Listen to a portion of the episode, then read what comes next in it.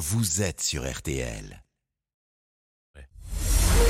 Marion Calais, Cyprien Sini. On défait le monde dans RTL Soir. Allez, 18h42, on va défaire le monde maintenant avec Cyprien Sini, Julie Bro et Laurent Tessier. L'info autrement jusqu'à 19h. Au menu, Cyprien. Ce soir, on défait les fêtes de Pâques. Retour aux évangiles, croyant ou pas, on vous replonge dans le Jérusalem d'il y a 2000 ans. Au menu également, l'une des plus grandes stars du basket français qui met une droite à un coéquipier en plein match et le quotidien incroyable d'un médecin au milieu de l'Antarctique.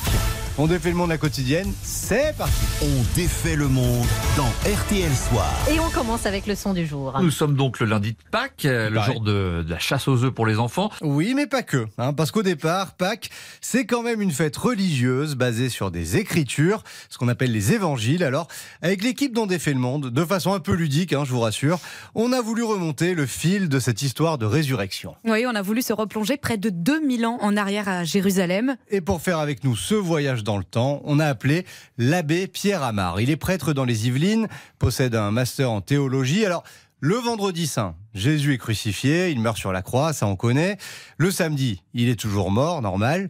Mais alors ensuite, le dimanche, Un homme qu'on a vu crucifié devant la ville entière trois jours avant, le dimanche euh, sort de la tombe et il dit même pas mort. Donc évidemment, ça surprend un peu. Les gens ont un peu du mal à y croire. Le tombeau du Christ était gardé par des soldats. Ces soldats, au matin, ont vu que la tombe était vide. Lorsque des femmes pieuses, Marie-Madeleine, sont allées au tombeau, elles ont vu que ce cercueil était vide et que le corps n'était plus là. Et, donc, à la fois le témoignage de ces femmes et à la fois aussi l'incrédulité de ces soldats qui se sont dit, mais c'est incroyable, le tombeau est vide. Pourtant, nous, on était là, on a bien monté la garde. Euh, si on avait volé ce corps, euh, euh, on l'aurait vu quand même. Et bien tout ça nous pousse à croire que Jésus est ressuscité. Et puis attendez, c'est pas tout. Tous les apôtres sont morts, martyrs, c'est ont témoigné jusqu'au bout de la vérité de cet événement. On a plutôt tendance à croire quelqu'un qui dit, ok, ben moi, écoutez, je suis prêt à jouer ma vie là-dessus. Et on lui dit, mais attention, si tu continues de le dire, on va te tuer. Ben tuez-moi si vous voulez. Moi, je dis que c'est vrai. Donc évidemment, on a envie d'y croire 2000 ans après. En tout cas, moi, c'est mon cas. Donc, la résurrection, c'est bien le dimanche. Mais alors, on fait quoi aujourd'hui? Pourquoi c'est férié? Ben, pour se remettre de toutes ces émotions. en fait, au Moyen Âge, toute la semaine suivant le dimanche de Pâques était chômée. C'était à la base pour faire un aller-retour express à Rome. Mais en 1801, Napoléon n'a gardé que le lundi. Mais dans les évangiles, il se passe quoi le lundi de Pâques? Eh ben rien de spécial. En fait, Jésus reprend sa vie normale, presque comme si de rien n'était. Il apparaît ici ou là, disent les évangiles, à ses amis, à ses apôtres. Certains ont du mal à y croire. On connaît tous l'histoire de Thomas, vous savez, qui qui croit pas parce qu'il n'était pas là ce jour-là. Il a dû faire les courses au supermarché du coin, donc euh, il n'était pas là lorsqu'il est apparu aux apôtres. Il revient quelques jours après. Il apparaît aussi, on imagine, à sa mère, hein, Marie, Marie qui a été au- aux premières loges de la souffrance hein, le vendredi saint. Puis il revient en Galilée aussi, au bord du lac de Tibériade, où il a vécu ses premières aventures avec ses apôtres. C'est le temps des retrouvailles. Voilà, mais alors des retrouvailles de courte durée. hein. Ils se baladent ensemble pendant 40 jours. Et ensuite, Dans 40 jours, on va fêter ça aussi, le jeudi de l'Ascension, encore un jour de vacances et de congés que les chrétiens sont très heureux d'offrir à tous les Français, qu'ils soient croyants ou pas. Jésus monte au ciel, il est à Jérusalem, les apôtres sont là en disant bien, c'est quand même bien, il était mort, il est revenu à la vie, c'est super, on est tous ensemble. Jésus leur dit non, non, maintenant c'est à vous. Ça y est, the job is done. J'ai fait mon travail. C'est à vous, les humains, de continuer mon message. C'est à vous d'être les témoins de cette nouvelle. Et là, il disparaît, il monte au ciel, il disparaît euh, de leurs yeux. On pense, nous, qu'il reviendra. Ce sera Jésus, le retour. Et ce sera pour toujours. Ça aussi, c'est une bonne nouvelle. Et les chrétiens ne sont pas les seuls à fêter Pâques. non, alors il y a les juifs aussi, mais c'est pas vraiment la même chose. On a en commun cette fête avec les Juifs. Eux, ils disent c'est la Pâque. Il n'y a pas de S à la fin, c'est la Pâque. Et eux, ils commémorent la libération d'Israël du pays d'Égypte. Alors, on est encore quelques siècles avant Jésus-Christ. hein. Le peuple hébreu juif est réduit en esclavage en Égypte. Il est libéré de ça une certaine nuit, la nuit de la Pâque. On est content d'avoir cet héritage en commun avec eux. Mais alors la, la Pâque juive et les fêtes de Pâques euh, des chrétiens n'ont rien à voir sur le symbole. Si, il y a un héritage commun, c'est-à-dire que c'est pendant la Pâque juive que Jésus est ressuscité. Donc vous voyez, on fête cet événement ensemble. Évidemment, les Juifs diffèrent de notre foi à nous, les chrétiens, parce qu'ils ne croient pas que Jésus euh, est, est ressuscité. C'est ce point euh, important hein, qu'on a de, de différence. Mais l'événement en lui-même, si, si, il a le, moins, le même point de départ dans le calendrier, bien sûr. Et si la date de Pâques varie entre mars et avril, c'est parce que c'est toujours le dimanche qui suit la première pleine lune après le printemps. RTL, Sous les radars. Et on défait maintenant l'info passée inaperçue sous les radars. Et vous nous écoutez peut-être en voiture, dans les bouchons, l'occasion de découvrir un nouveau radar routier qui risque de vous coûter très très cher. Ah oui, son prénom qui fait peur, le vélo laser. On a l'impression d'être dans Star Wars. C'est un nouveau radar mobile présenté comme indétectable et que vous pouvez rencontrer sur les routes Non. espagnoles. Indétectable car le petit coquin est souvent caché derrière des panneaux de signalisation. Bon courage pour le voir. Il mesure seulement 50 cm et pèse environ 2 kg, donc à cache-cache, c'est le meilleur. C'est le Usain Bolt du radar. Le vélo laser peut enregistrer trois infractions à la seconde dans les deux sens de circulation. Une grande vision capable de vous repérer sur une distance de 1500 mètres quand même. Alors là, on n'est pas bien, surtout que pour le contrôle de vitesse, sa marge d'erreur est de 2 km heure à peine. Mais c'est quoi encore cette histoire? Alors attendez, ce n'est pas tout. Les autorités Là. euh, peuvent le déplacer facilement. Vous installez le vélo laser comme vous voulez ou bon vous semble sur n'importe quel poteau, véhicule, rambarde. Il est prêt à l'emploi en moins d'une minute, fonctionne de jour comme de nuit. Et les autorités espagnoles en ont installé 60 dans le pays, 5 en Catalogne. Donc pensez-y si vous y êtes ou si vous avez prévu de vous y rendre. Et pour le moment, il n'est pas prévu d'utiliser cette Ah. arme fatale chez nous, mais sait-on jamais. là. Oui, au moins on pourra s'y préparer, peut-être. Allez, une petite pause. On défait le monde se poursuit dans RTL Soir avec, euh, avec dans un instant le loser du jour, un basketteur de NBA, un Français, Rudy Gobert. On en parle juste après ça. Marion Calais, Cyprien Sini ont défait le monde. Calais, Cyprien Sini On défait le monde dans RTL Soir. Et on défait toujours le monde dans RTL Soir, comme tous les soirs, winner ou loser. Et un grand perdant ce soir. Il s'appelle Rudy Gobert. C'est l'une des stars françaises de la NBA. C'est le championnat de basket américain.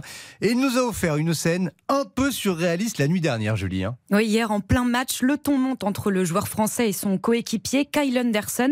Et les deux basketteurs s'insultent pendant un temps mort et Rudy Gobert sort complètement de ses gonds. Sont en train de se crier dessus. Une femme attrape le bras de Rudy Gobert pour le retenir. Ils vont se battre. Rudy Gobert n'a pas aimé le ton employé. Il lui a mis un coup de poing dans la poitrine. Voilà, une droite en pleine figure pour son coéquipier donc. Et le coup de poing a dû être douloureux parce que Rudy Gobert, c'est quand même une armoire à glace de 117 kilos. Il mesure 2m16. Alors en plus, aux États-Unis, ils ont une manie, c'est qu'ils mesurent la taille en rajoutant les chaussures. Donc pour les Américains, il fait même plutôt 2m17, 2m18. Il est au, au sens physique extraordinaire. Le géant du basket a finalement été euh, suspendu et renvoyé chez lui. Il n'a pas terminé son match. Pourtant, Rudy Gobert est le plus âgé de son équipe. Et tiens, il disait quoi déjà sur sa maturité et l'influence positive qu'il avait sur les autres joueurs? Il m'observe par rapport aux choses que j'ai pu accomplir dans ma carrière et, donc j'essaie vraiment de, toujours me le rappeler pour, montrer euh, montrer le bon exemple et voilà d'aider ces, ces jeunes joueurs à les aider que ce soit pour l'équipe et aussi pour leur carrière. Pas tant un bon exemple que ça, finalement. Et le pire, c'est que pour accueillir le champion, son équipe, les Minnesota Timberwolves, avait cassé sa tirelire l'an dernier.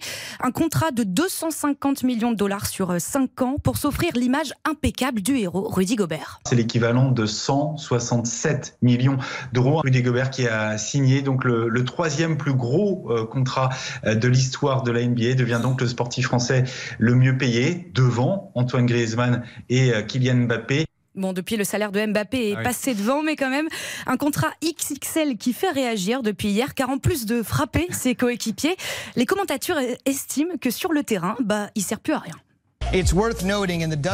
Dans la douzaine de matchs joués sans Rudy Gobert, les Wolves ont gagné. Ils étaient même meilleurs. Saison pourrie de chez pourri, donc.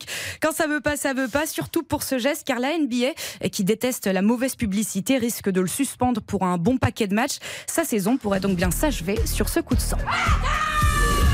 Le match des infos pour briller au dîner.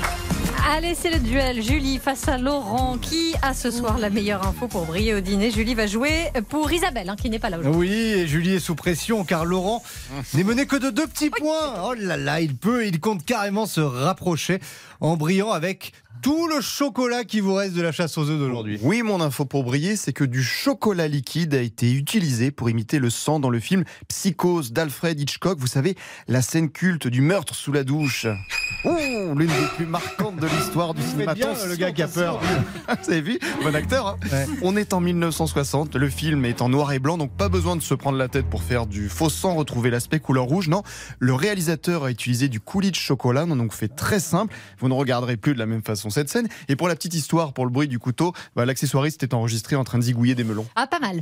Pas mal comme petite info, ça part sur de bonnes bases. Autour de Julie. Et alors qu'un ténor du barreau, le pénaliste maître Hervé Temim, est décédé aujourd'hui, Julie s'est intéressée à, intéressée à ce terme de barreaux qu'on colle souvent aux avocats. Oui, mon info pour briller, c'est qu'à l'origine, les avocats plaidaient derrière une barre de fer ou une barrière en bois sur laquelle ils pouvaient s'appuyer. C'est ce barreau qui les séparait de la partie réservée euh, aux juges dans les tribunaux. Et c'est donc de cette séparation que vient le terme de barreau qui désigne aujourd'hui l'ensemble des avocats rattachés à un même tribunal. Et il est là pour s'assurer de leurs compétences professionnelles et du respect de leur déontologie. Bon, alors, Ah. ce point. Je sais que vous avez été- été soudoyé cet après-midi. Ah non, même pas. Ah bon même pas. Pas essayé ce Non, non, c'était la dernière fois qu'il a Quelles sont ces accusations quand même Non, mais moi, j'ai été soudoyée. à perdre. Laurent. Non Le point pour Laurent. Plus qu'un point. Merci Marion, merci beaucoup. Entre Je Isabelle vous aime. et Laurent. Allez, RTL Soir continue dans quelques secondes. À 19h, le journal avec euh, ce cinquième corps hein, découvert dans les décombres euh, à Marseille. Avec la suite dont défait le monde au cœur de l'Antarctique ce soir. À tout de suite. On défait le monde dans RTL Soir. Marion Calais, Cyprien Sini. On défait le monde dans RTL Soir. Allez, juste avant votre journal, on défait toujours votre monde dans RTL Soir. Avec une vie dont vous êtes les héros ce soir, vous allez découvrir le quotidien absolument incroyable d'un médecin au bout du monde. Depuis la mi-janvier, le docteur Stéphane Fraise est en mission en Antarctique dans la station scientifique Concordia. Moins 58 degrés sur place. Sortez trois doudounes, quatre paires de gants et le bonnet. Bonsoir docteur. Bonsoir. Quand on dit en Antarctique, ça paraît flou, ça paraît loin. Vous êtes où exactement? C'est comment? Racontez-nous. Alors la station Concordia, c'est une des trois seules stations permanentes euh, qui est au cœur de du continent antarctique, sur la calotte. On est à peu près à 1200 km de la côte et à 3200 euh, mètres d'altitude. Euh, Vous êtes vraiment au milieu de rien, quoi. Ah oui, nos, nos plus proches voisins sont les, les Russes de la station Vostok, qui sont à peu près à 700 km. Et puis après, on a, il y a les stations côtières qui sont à peu près à 1200 km euh, de chez nous.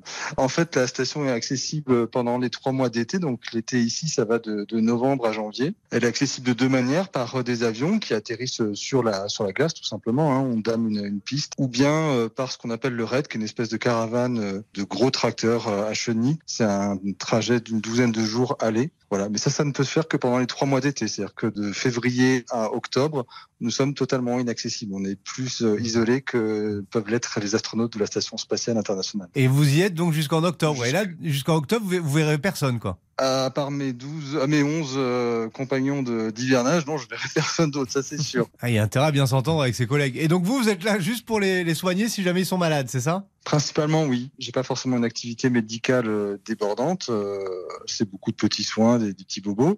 Mais je dois être euh, prêt en permanence à pouvoir assurer euh, n'importe quel soin, y compris des soins majeurs. Et si vous, justement docteur, si vous-même vous avez besoin de soins, ah bah oui. comment vous faites? Alors, il y a deux solutions. Soit je me soigne tout seul, comme l'a fait le, un chirurgien russe dans les fins des années 60 qui s'était opéré tout seul euh, de l'appendicite dans, dans une station antarctique. Euh, soit en fait, bah, une partie de mon travail, c'est de former une équipe médicale. Donc, en, en l'occurrence, il y a trois aides.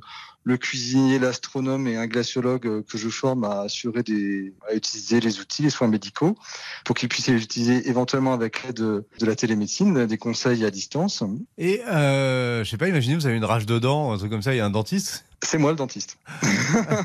C'est génial. C'est moi le dentiste et c'est ah bah ça c'est d'ailleurs une, une anecdote plutôt rigolote puisque euh, dix jours après être arrivé ici j'ai perdu une couronne. Comme j'étais le seul euh, formé à, à la dentisterie, bah, j'ai appris euh, l'utilisation des outils de dentisterie justement à mon collègue de recherche de l'agence spatiale.